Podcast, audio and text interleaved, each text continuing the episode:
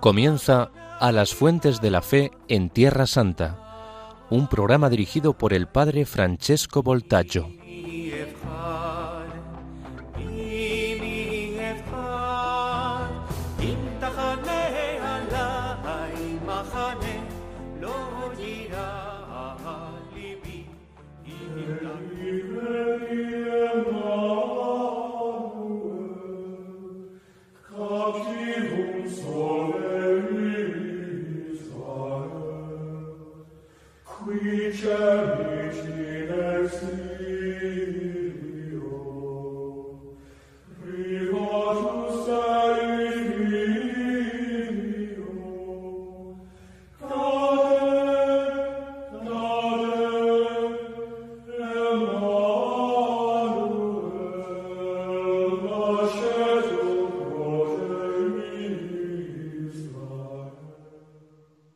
Queridos amigos de Radio María, eh, en Belén apareció para nosotros la gracia de Dios, que es fuente de salvación, y ha tenido lugar el nacimiento del Hijo de Dios en nuestra carne humana, misterio inefable de consolación.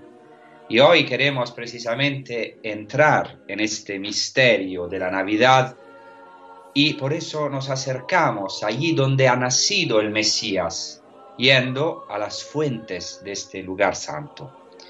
Ahora, sin entrar en las cuestiones sobre la etimología científica del nombre Belén, es muy interesante que Belén en hebreo se dice Beit Lechem, que quiere decir casa del pan, y en árabe Beit Lahm, que quiere decir casa de la carne.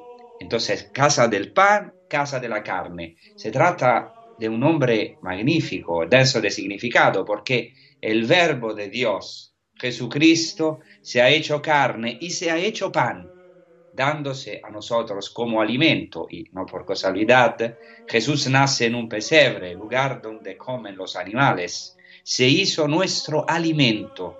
Y este nacimiento en el pesebre es una prefiguración del misterio pascual en la iconografía bizantina, el niño Jesús está envuelto en vendas y a los defuntos se les envolvía en vendas y está puesto en una cuna similar a un sepulcro para decirnos que este niño nos ha sido dado en su verdadero cuerpo, en su carne, como pan vivo bajado del cielo.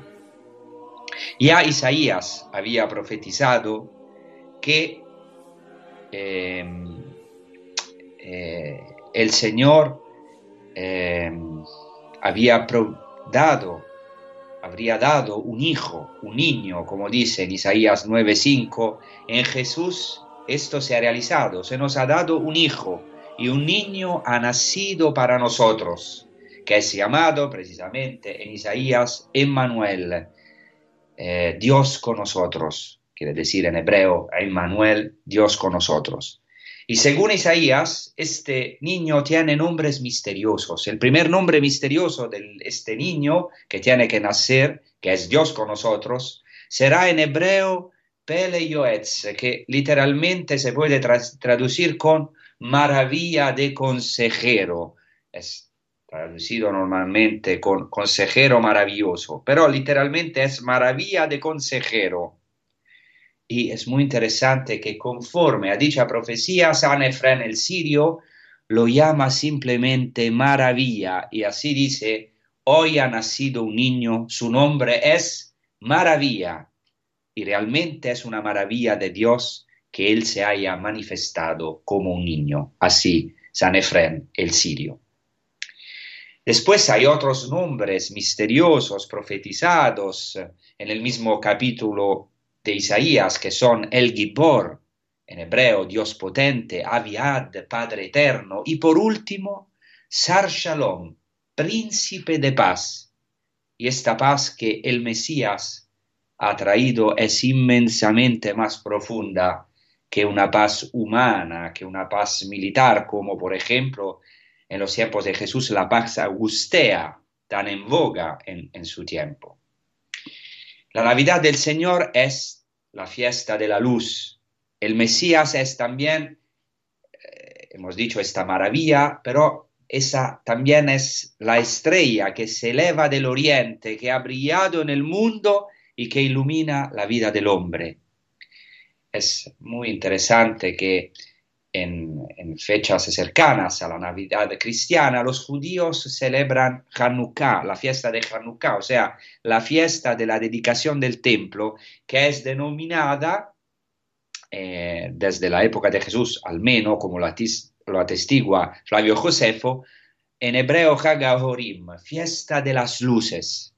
Y en ella, en la fiesta de Hanukkah, de la dedicación del templo, los judíos encienden cada día la luz de la Hanukkah, que es un candelabro de nueve brazos típico de la fiesta. Y tienen que cumplir esta mitzvah, este precepto, de poner este candelabro a la vista, en las ventanas o en las puertas de la casa, para que todos vean la luz. Y esta luz recuerda la victoria de los, de los macabeos, es decir, el milagro, el triunfo de la debilidad de los judíos sobre uno de los ejércitos más potentes de la historia, que era el ejército de Antíoco Epifanes IV. Y los judíos tienen que recordar este milagro ocurrido en Tierra Santa de la luz divina que vence las tinieblas del mundo. Y por eso cada día encienden una luz del candelabro tomándola de la luz central denominada en hebreo shamash, que significa siervo. En árabe se dice shamas, el siervo, el diácono.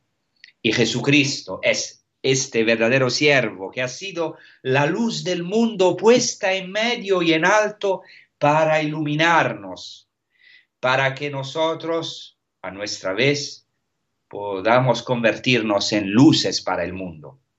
Jesucristo es esta lámpara puesta sobre el candelabro, la luz que tiene la capacidad de encendernos cada día para que seamos luces del mundo. Y también por esta razón la Navidad es la fiesta de la luz. Los evangelios de la infancia de Mateo y Lucas, esto quiero remarcarlo desde el comienzo, no son ni una fábula, ni sic et simpliciter, simplemente un midrash, una leyenda. Y aquí tenemos que huir de la mentalidad racionalista que eh, ha causado una preocupante aridez de un cierto tipo de exégesis, de exégesis.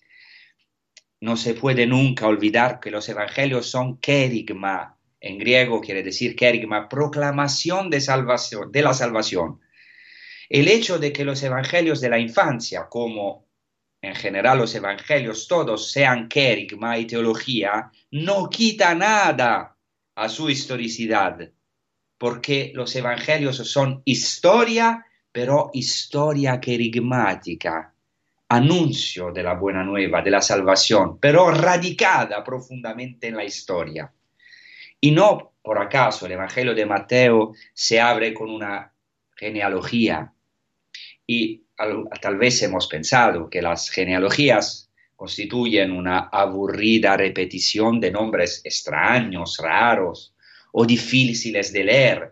En realidad, la, la genealogía es todo lo contrario a un paréntesis monótono del Evangelio, porque es maravilloso que el Evangelio empiece con nombres concretos que recuerdan una realidad concreta y tangible, o sea, que Dios entra en la historia de un pueblo, de Israel.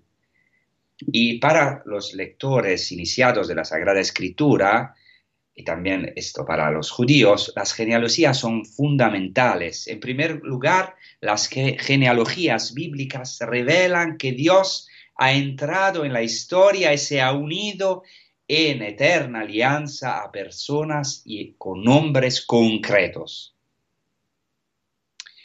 Así empieza precisamente el Evangelio de Mateo, genealogía de Jesucristo, hijo de David, hijo de Abraham. Abraham engendró a Isaac, Isaac engendró a Jacob, Jacob engendró a Judá y a sus hermanos. O sea, Mateo decide empezar su Evangelio con dos títulos que atribuye a Jesús. Primero, hijo de David, segundo, hijo de Abraham.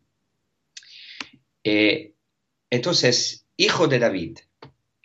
En Mateo, Jesucristo es llamado sobre todo hijo de David, lo que equivale a decir que es el Mesías, el rey de Israel, el nuevo Salomón destinado a edificar el nuevo templo.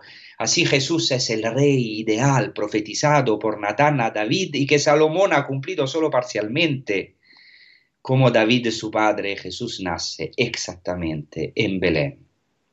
Y precisamente en Belén, uno de los poblados más pequeños de la tribu de Judá, cayó la elección sobre el más pequeño de los hijos de Jesé, descendencia de Judá, que es David. Y es muy interesante que el profeta Samuel, después de haber visto a todos los hijos de Jesé, constata que la elección de Dios no recae sobre ninguno de ellos en el primer libro de Samuel, capítulo 16. Jesé se ha olvidado del más pequeño, que era ausente de la casa, porque pastoreaba el rebaño. Y es impresionante que el más pequeño, que es el elegido, es tomado de entre los pastores que pastorean el rebaño. Y esa es la razón por qué los primeros que en Belén reciben el anuncio del nacimiento del rey Mesías, del hijo de David, son precisamente los pastores que en tiempos de Jesús eran despreciados porque eran comparados a los ladrones. Fijaos que en aquella época los pastores no podían ser tomados como testigos exactamente como las mujeres, que serán al final del Evangelio también testigos de la resurrección. Así, eh, David el rey más grande en la antigua alianza, tanto que hasta hoy en la tradición judía es figura del Mesías, ha sido tomado como pastor de medio del rebaño, siendo además el más pequeño de sus hermanos.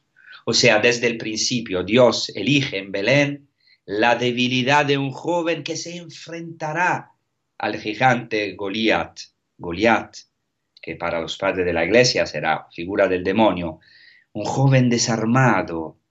Entonces, es David. Y Jesús, su Hijo más digno, el Mesías, salvará también su pueblo sin espada, armado solamente con el nombre del Señor, el nombre más grande, el nombre de los nombres, el Hijo de Dios, Jesús.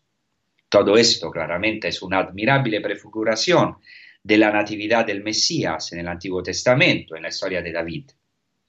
El nacimiento del Mesías es también el misterio del Emmanuel, del Dios con nosotros. El Evangelio de Juan, en su prólogo, uno de los evangelios de la solemnidad litúrgica de la Navidad para nosotros los católicos, afirma y el verbo se hizo carne, en griego kai hologos sarxe geneto, kai eskenosen en y el verbo se hizo carne y literalmente puso su tienda, puso su morada en nosotros o entre nosotros, pero literalmente se puede traducir y puso su tienda en nosotros. O sea que el Mesías no ha venido solamente a habitar en medio de nosotros, sino que es una morada mucho más profunda, la más profunda que hay en nosotros. Por eso Ahora vamos a escuchar un himno eh, de Adviento en inglés, eh, ejecutado por eh, un grupo familiar que se llama los Petersens, que dice exactamente, O come, come Emmanuel, ven, ven Emmanuel, Dios con nosotros. Oh, come, oh, come, and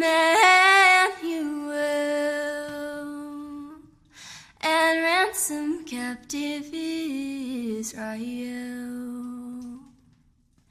that mourns in lonely exile here until the Son of God appears.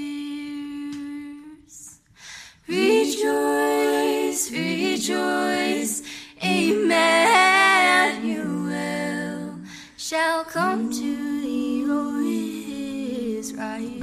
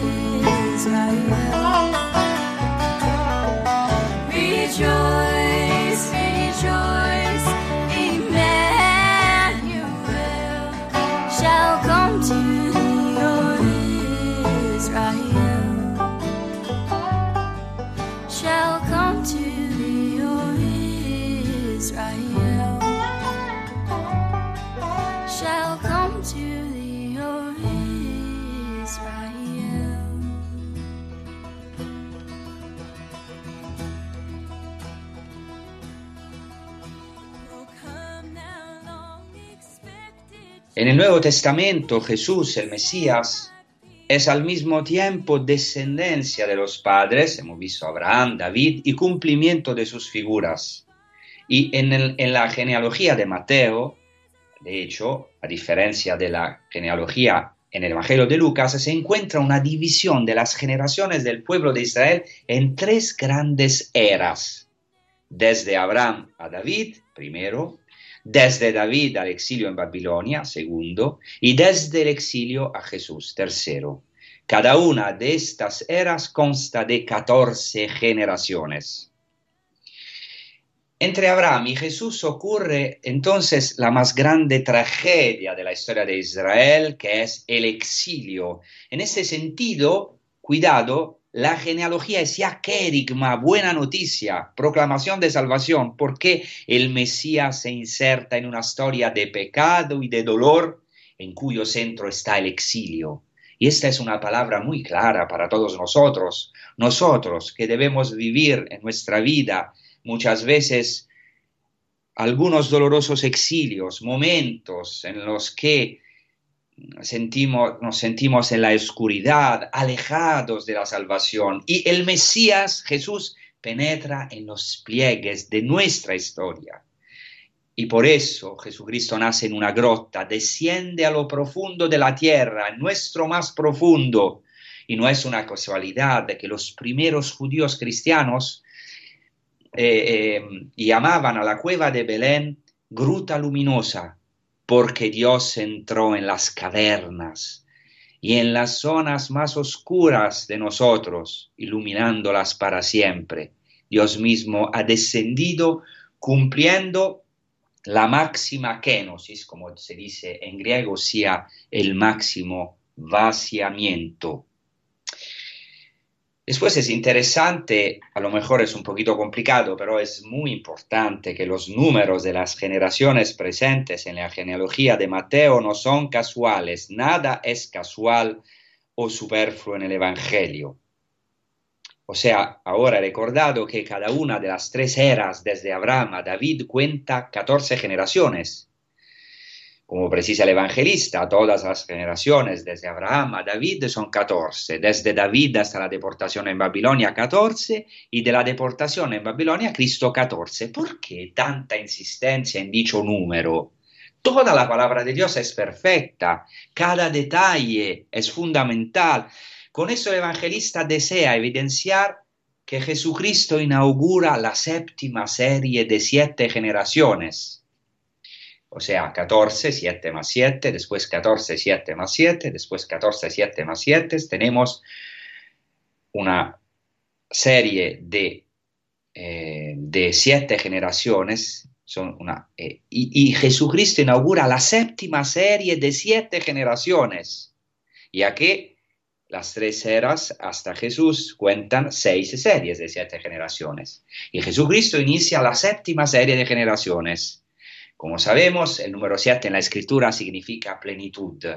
Jesús, por tanto, esto quiere decir esta división en seis series de siete generaciones y Jesucristo inicia la séptima, esto quiere decir que Jesucristo es la plenitud de la historia. Con Él empieza algo de totalmente nuevo.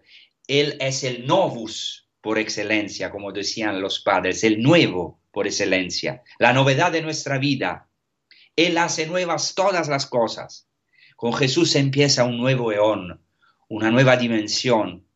Él mismo es el Shabbat, el sábado de todas las generaciones de Israel. Es el sábado de las generaciones. La, eh, inaugura la séptima serie de siete generaciones. Entonces es el, nuestro descanso. Shabbat quiere decir descanso. O en otras palabras, la síntesis y el culmen de toda la historia de la salvación. Y es muy interesante notar también que si en la genealogía de Lucas se cuentan los personajes mencionados en la genealogía, Jesús constituye el nombre número 77. Él es el cumplimiento, la plenitud, el Shabbat, el descanso mesiánico, escatológico, que nos introduce al verdadero descanso que es el cielo, el reino de los cielos, el paraíso, porque Jesús mismo, Jesús mismo en nosotros es el paraíso.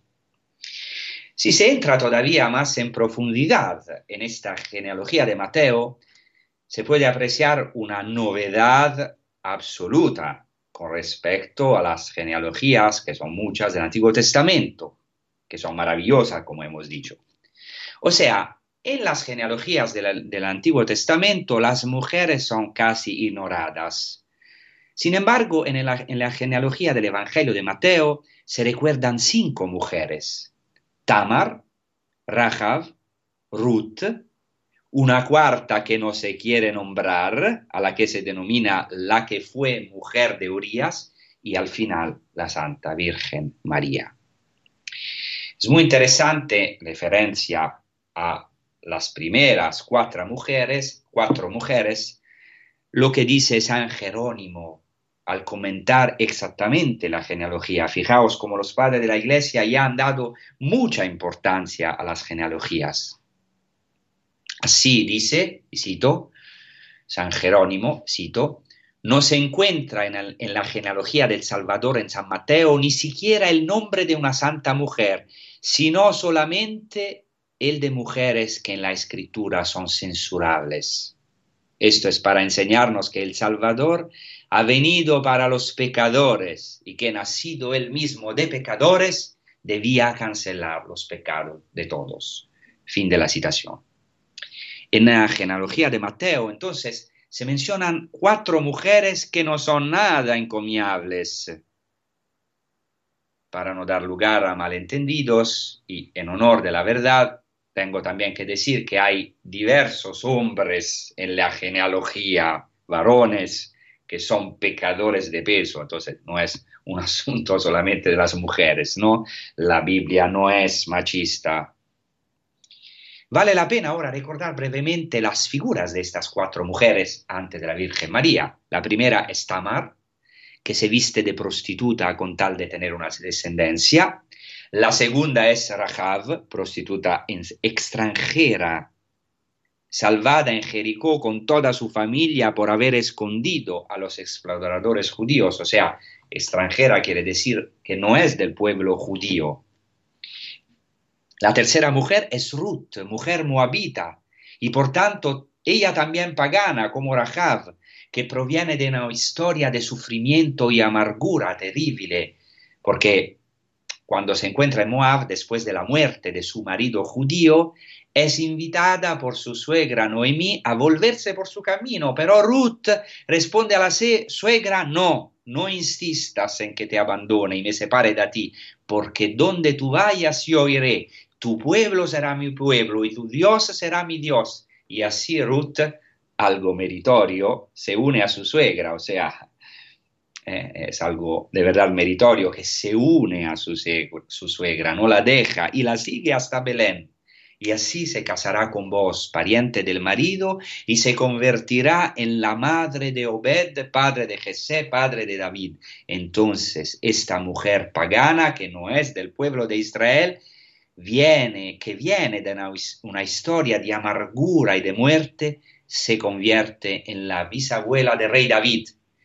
Entonces, una moabita impresionante, una pagana, será la antepasada del Mesías, del pueblo de Israel, del Hijo de David, que es Jesucristo, nuestro Señor. Con respecto a la cuarta mujer, no se considera digno ni siquiera mencionar su nombre. Impresionante, se dice, David engendró a Salomón de la que fue mujer de Urias. ¿Por qué no se dice Betsabé? Porque se trata de Betsabé, que cometió adulterio con el rey David. Y como se sabe, a causa de esta mujer, David hizo matar a Urias, elitita, para después tomarla como esposa. Un pecado gravísimo, pero. Un pecado gravísimo hasta el punto que no se nombra a esta mujer, pero también de, esta historia de pecado va a nacer el Mesías sin pecado que pero se llevará, se cargará de los pecados del mundo. Entonces, ¿qué quiero decir con esto? que la presencia de estas mujeres es ya evangelion, en griego, buena noticia, evangelio, porque el Mesías entra en nuestras heridas, en las heridas de la humanidad, se introduce misteriosamente en esta historia de pecadores que somos nosotros para redimirla y realizar algo totalmente nuevo, ya que, como dice San Pablo, donde abundó el pecado, sobreabundó la gracia. Es una novedad maravillosa, por eso el Mesías, así ha empezado esta, esta puntada, es llamado también maravilla. Esta maravilla se desprende de la conclusión de la genealogía de Mateo, esta novedad, porque aunque en efecto se nombra a José al final de la genealogía, que es el padre putativo de Jesús, aparece una fractura completa con las genealogías del Antiguo Testamento, porque en estas genealogías del Antiguo Testamento se repite como un estribillo el nombre del Padre que engendró y después el nombre del Hijo que fue engendrado. Aquí, en este caso, en el Nuevo Testamento, sin embargo, es de una mujer y solo de ella de la que nace Jesús llamado Mesías, porque dice el Evangelio al final de la genealogía, Eliud engendró a Eleazar, Eleazar engendró a Matán, Matán engendró a Jacob y Jacob engendró a José, el esposo de María, de la que, de esta mujer, y no más de, varones, el esposo de María de la que nació Jesús, llamado Cristo. El niño, por tanto, aunque es en continuidad con toda la historia de la salvación, es el culmen de la historia en continuidad con la historia del pueblo de Israel, pero en el mismo tiempo representa una novedad absoluta porque es concebido no por un varón, no por un hombre, sino por obra del Espíritu Santo.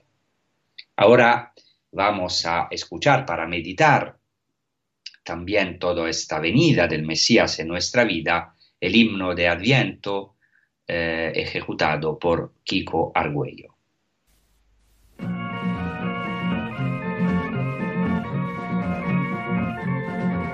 Una voz recia disipa con sus ecos la oscuridad.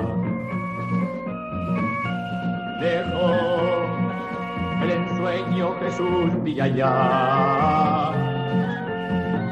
Levántese el alma entorpecida y deje de arrastrarse por el suelo. Amanece una nueva estrella.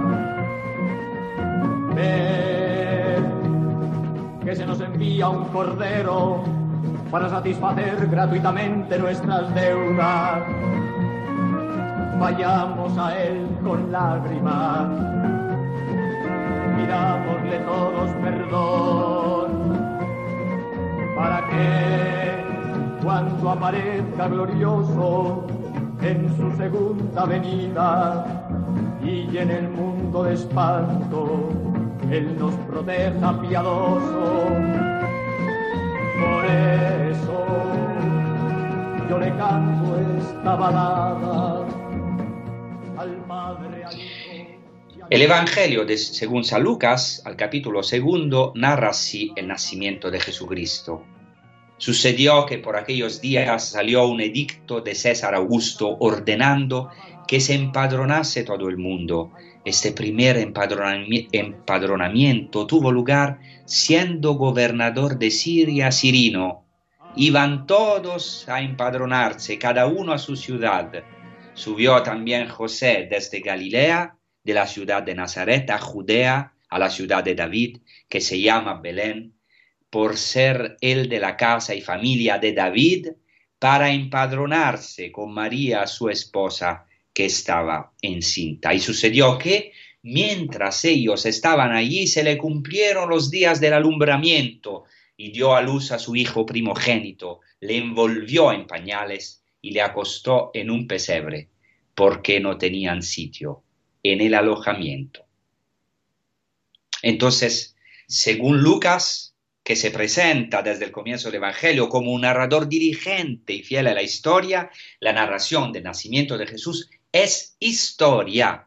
Por esta razón, Lucas sitúa el nacimiento de Jesús en el marco histórico mundial, mencionando el nombre de César Augusto, emperador romano, el primer emperador de la historia romana, Cayo, Julio, César, Octaviano, Augusto, que ha sido aclamado por los históricos romanos como el príncipe de la paz. Muy interesante. Por eso empecé esta puntata hablando de Jesucristo como Sar Shalom, príncipe de la paz, porque los romanos, los históricos romanos aclamaron a Augusto como el príncipe de la paz, como el portador de la nueva era del mundo y de la paz augustea, la Pax Augusta Universal inaugurada poco años antes del nacimiento de Jesús, en el 17 antes de Cristo. Pero no solamente eso, sino también que Augusto ha sido proclamado en griego, porque en aquel tiempo se hablaba griego en el, en el imperio romano, en el imperio romano, ha sido proclamado soter en griego, salvador, y ha sido aún más, ha sido divinizado. El mismo título griego Sebastos, en latín Augustus, entonces el nombre del emperador Augustus, Augusto significa digno de veneración. Aunque históricamente parece que Octaviano no quisiera hacerse llamar Dios, es seguro, lo sabemos de los documentos históricos y arqueológicos literarios, que en Egipto Octaviano Augusto fue invocado como Dios de Dios, exactamente como recitamos nosotros en el credo apostólico, en el símbolo apostólico, en Niceno Constantinopolitano, que dice que Jesús, Jesucristo es Dios de Dios. Augusto fue invocado como Dios de Dios. Y en todo el imperio, no solamente en Egipto, sino en todo el imperio eh, romano, fue proclamado como Divi Filius, hijo del divino César.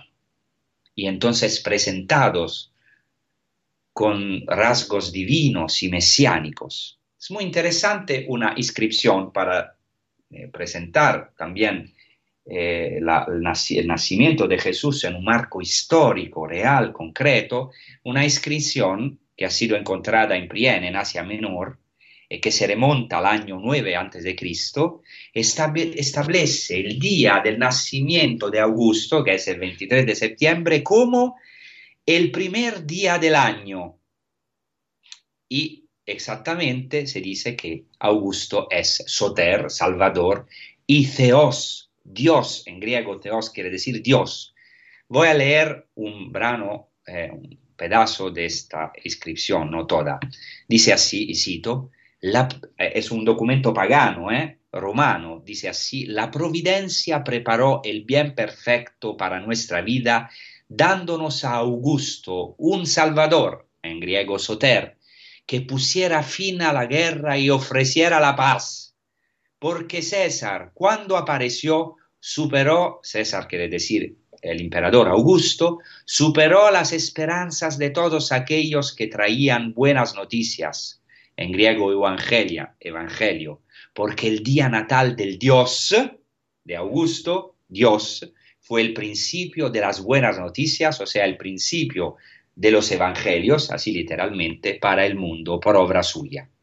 Entonces, en este contexto, es evidente el contraste con el nacimiento de Jesucristo, que es verdaderamente el inicio de la nueva era. Pero Jesucristo no viene al mundo bajo la luz de reflectores como Augusto, no viene al mundo en el Caput Mundi, en Roma, el centro considerado el centro del universo. Al contrario, Jesucristo entra escondido en la pobreza, en, en los más profundos de la tierra, en una grota oscura, en una gruta oscura. No hay sitio en la posada para el divino Soter, el divino Salvador, que nace en Belén sin tener un lugar donde reclinar la cabeza. Como él mismo dirá, el Hijo del Hombre no tiene donde reclinar la cabeza. Es Jesucristo, el verdadero Soter, el verdadero Salvador, Dios de Dios de verdad, el único Quirio, Señor, y el Verus Augustus, el único digno de veneración, el único Augusto. Y él, pero, nace en las periferias, entre los últimos, y desciende hasta las catacumbas sociales, hasta los abismos de la tierra, hasta nuestro, nuestros abismos, nuestras oscuridades, nuestros vacíos. En el texto del nacimiento de Jesús, según Lucas, se menciona, después del emperador romano, otro personaje histórico que es Cirino, gobernador de Siria. Se, tra se trata de Publio Sulpicio Cirino, un personaje, personaje histórico. Aquí nos interesa que según Flavio Josefo, uno de los censos llevados a cabo por Cirino para agravar al pueblo judío con nueva, y, al pueblo a los pueblos del imperio con nuevas tasas, eh, este, este, censo en, en, la Tierra Santa desencadenó la insurrección de los celotas, capitaneados por Judas el Galileo. Entonces, los primeros años de Jesús hay que situarlos históricamente en este contexto religioso y social de grandes tensiones entre la corriente contra Roma, los celotas en primer lugar, y la corriente en Tierra Santa que estaba a favor de Roma, sostenida por los saduceos y sobre todo por Herodes el Grande y por, aquellos de su partido que eran los herodianos. En Belén este contraste es evidente incluso desde el punto de vista geográfico, porque desde Belén es visible un monte en el desierto tallado en forma de cono, en cuya cima Herodes el Grande tenía su fortaleza preferida, el Herodión, así se llamaba y el contraste con la Santa Familia de Nazaret no puede ser más fuerte, más estridente. La familia de Nazaret es obligada por Roma, eh, que ordena el empadronamiento, está obligada a salir de Galilea, a afrontar un viaje dificilísimo, especialmente para María, que estaba encinta, hasta Belén. Y la familia, la Santa Familia de Nazaret, no encuentra ninguna casa. Y sin embargo, delante eh, de, de, ella se ve la silueta de la enorme fortaleza de Herodes que domina sobre Belén, que es símbolo del poder. E, e, en este ambiente turbulento, entonces marcado por el despotismo humano, la sed de poder y por los abusos de poder de, de Herodes, se desarrollan los acontecimientos decisivos de la Santa Familia de Nazaret. Aparece más grande aún la humildad de San José, que en silencio obedece a la palabra del ángel, y la humildad de la Santa Virgen María y la de Jesús, que nace en un pesebre, en una gruta oscura. Ahora vamos a hacer una pausa meditando todo, todo esto antes de nuestras conclusiones y os quiero recordar con fuerza que Radio María España, como, como en todo el mundo, todas las Radio María, se sostiene únicamente con donativos de sus oyentes. Entonces, si queremos de verdad que siga adelante en estos tiempos difíciles, y si queremos que podáis seguir escuchando programas como este, necesitamos la ayuda de todos. Eh, es una gracia inmensa que eh, todavía Radio María no entra en esta dinámica de que he hablado de poder o de publicidad, sin despreciar o juzgar otras realidades, pero eh, vive de la providencia de verdad. Y eso es un signo muy fuerte. Entonces, vamos a escuchar unas palabras que nos lo recuerdan y espero que el Señor ponga en nuestros corazones de verdad de ayudar a Radio María como nosotros. Nosotros hacemos este servicio, nosotros que, eh, que, hablamos en, la, en, la, en, Radio María, hacemos todo gratuitamente y espero que el Señor pueda poner también en vuestros corazones la importancia de, de sostener esta obra inmensa de Radio María. Gracias.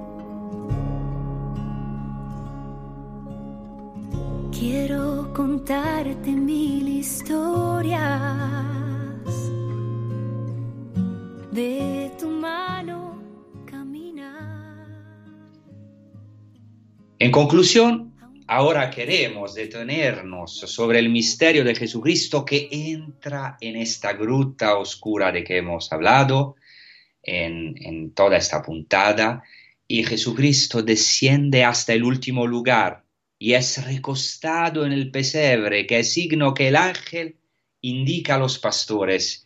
En este misterio de la Navidad, en el cual Dios se hace historia y geografía de salvación, está presente ya todo el misterio del Mesías, incluida la pasión y el rechazo que deberá sufrir.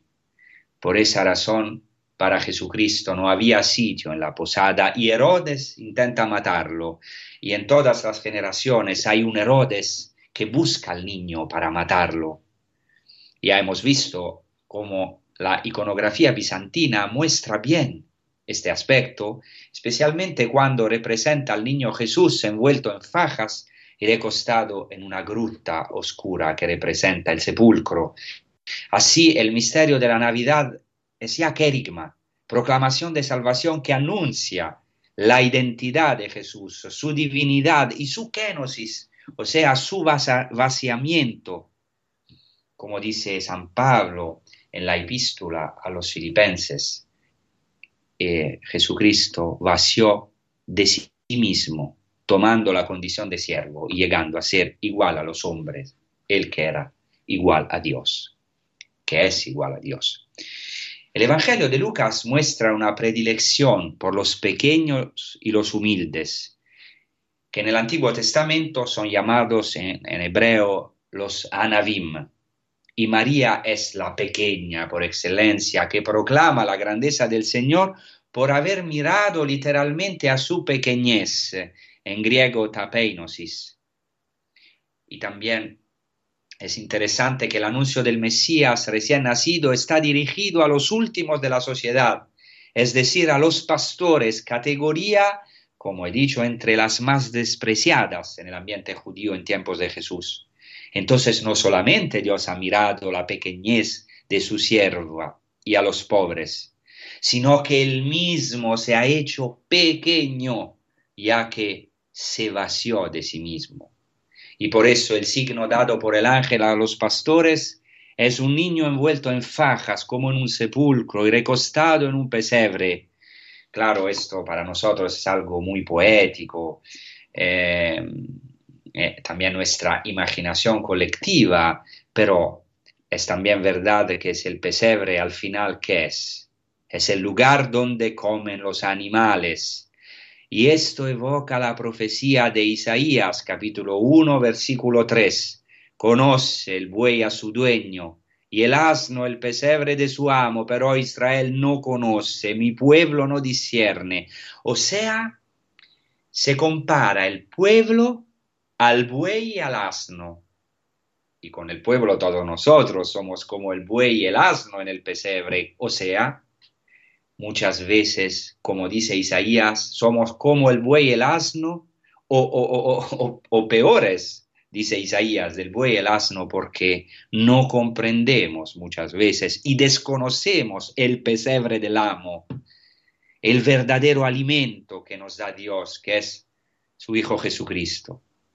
O sea, pero hay algo también de muy importante, aunque el, aunque el, pueblo sea considerado por el profeta peor que el buey y el asno, Dios por este pueblo, que en definitiva somos todos nosotros, se ha puesto en el establo, un lugar que provoca, provoca asco, y ha descendido, según la tradición cristiana antigua, en una grota. El primero que hace referencia a esta gruta eh, es San Justino de Nablus, que en el diálogo con Trifón dice que porque no había lugar donde hospedarse en aquel poblado, José se detuvo en una gruta. O sea, Dios entra en las grutas, en las profundidades de la tierra.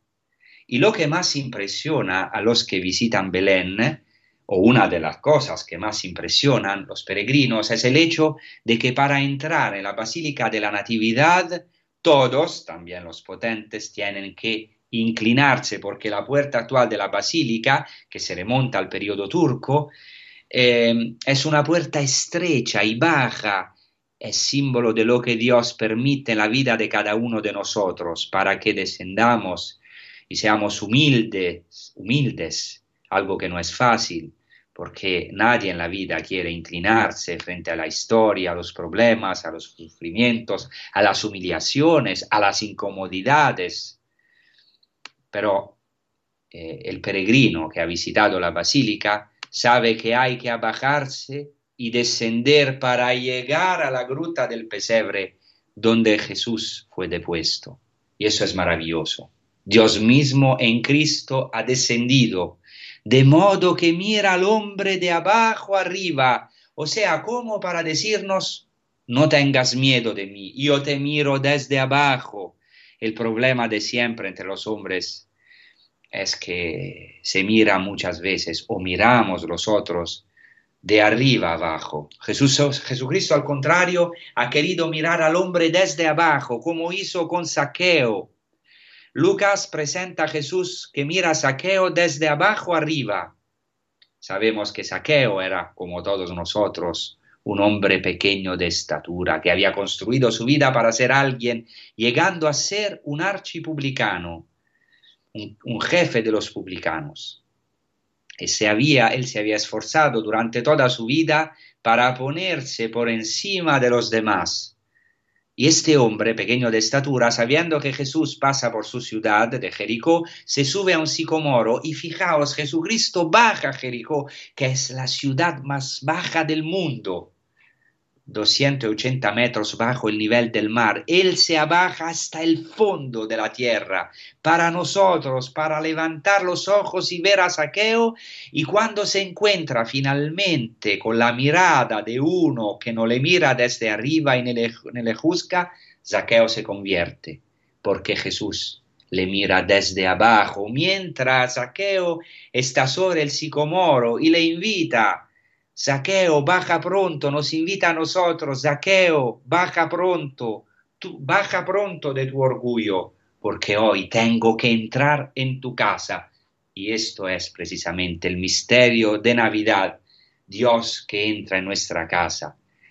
En, en el misterio de Navidad Jesucristo se abaja y desde el pesebre mira a nosotros, mira al hombre desde abajo y le dice, baja pronto, ¿dónde te has puesto? ¿En qué sicomoro? ¿En qué árbol alto te ha puesto? Baja, porque tengo que detenerme en tu casa. Dios ha entrado en la casa del mundo, se ha puesto en el lugar del pesebre para decirle al hombre que no hay ningún pecado, ni siquiera el más bestial, el mal animal que en Cristo no pueda ser destruido. Jesucristo ha descendido para tomar sobre sí nuestro pecado hasta ponerse en el último lugar, en el pesebre, allí donde tenemos asco incluso de mirar, un lugar donde comen los animales. Como dice Isaías, Jesucristo fue como uno ante el cual, el cual se vuelve el rostro. Al final, queridos amigos, desde los minaretes de las mezquitas de todo el mundo suena varias veces al día el grito Allahu Akbar, es decir, Dios es el más grande. En la expresión árabe quiere decir Allahu Akbar, Dios es más grande de lo que el hombre pueda imaginar. Y esto es verdad también para nosotros los cristianos, pero a nosotros los cristianos, sin embargo, Dios ha revelado la plenitud de la verdad porque nosotros no solamente gritamos que Dios es el, es el, más grande, sino también podemos decir en árabe Allahu Asghar, Dios es también se hizo el más pequeño, el más grande. Dios se ha hecho para nosotros el más pequeño, más pequeño de lo que el hombre pudiera imaginar, ya que ha descendido hasta los abismos más profundos de nosotros. Y ese es el misterio de la gruta, de la Natividad en Belén, gruta luminosa, porque Cristo, luz del mundo, ha entrado en nuestras cavernas más oscuras, en nuestros vacíos más profundos, en nuestro pesebre.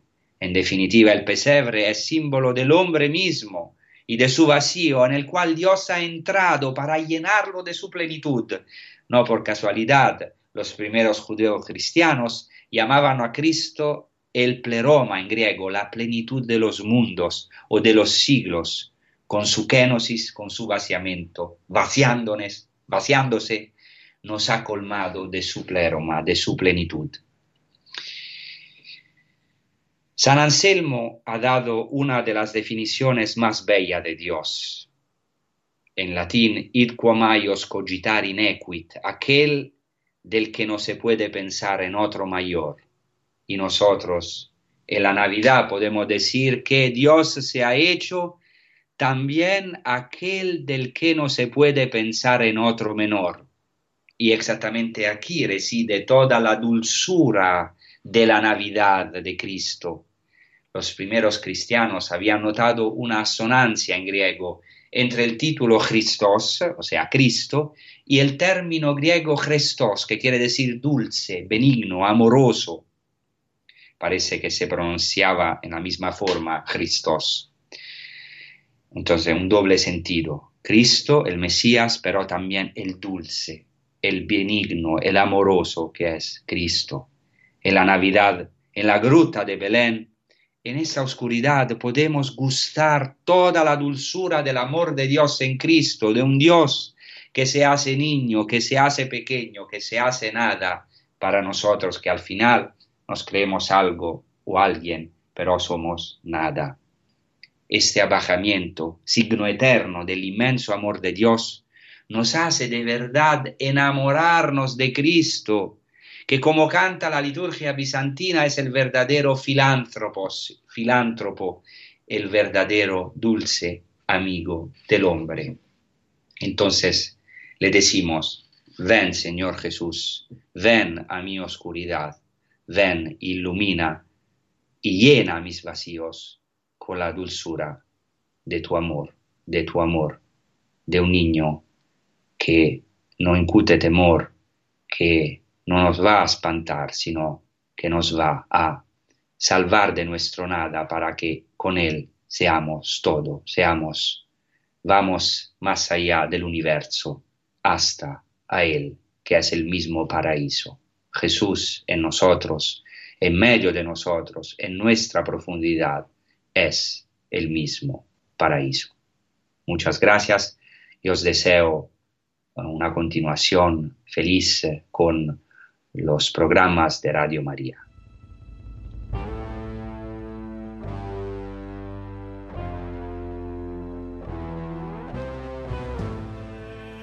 Y así concluye A las fuentes de la fe en Tierra Santa, con el padre Francesco Voltaggio.